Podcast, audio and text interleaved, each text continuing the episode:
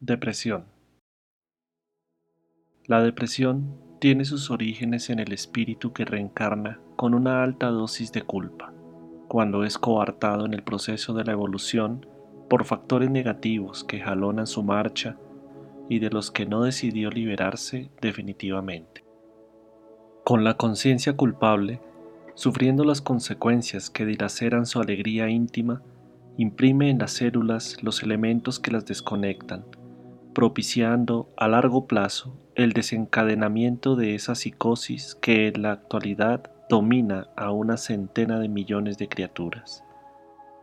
Si deseamos examinar las causas psicológicas, genéticas y orgánicas, también estudiadas por las ciencias que se encargan de profundizar en el problema, debemos tener en cuenta el espíritu inmortal que es el generador de los cuadros emocionales y físicos de los que necesita para elevarse a Dios.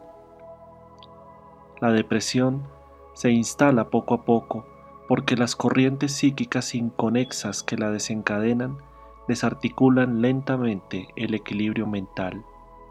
Cuando irrumpe con dominio manifiesto, sus raíces están ya fijadas en los paneles del alma rebelde o de la que teme, recelosa proseguir en los compromisos redentores que abrazó.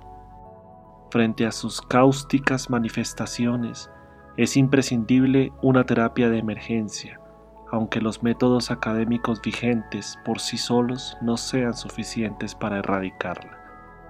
Persistiendo los factores psicosociales, socioeconómicos y psicoafectivos que producen la ansiedad, seguramente se repetirán los disturbios en el comportamiento del individuo conduciéndolo a nuevos estados depresivos.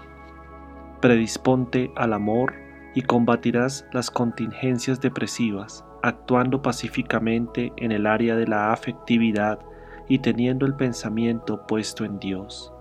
Evita el ocio y resguárdate de la ansiedad proveniente del exceso de trabajo.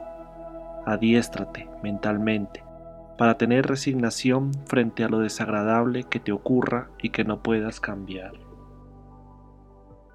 Cuando te encuentres sitiado por la idea depresiva, amplía el campo de tu razonamiento y combate al pensamiento pesimista. Si eres instigado por reminiscencias perniciosas e imprecisas, debes sobreponer a ellas tus aspiraciones de lucha y actuar venciendo al cansancio.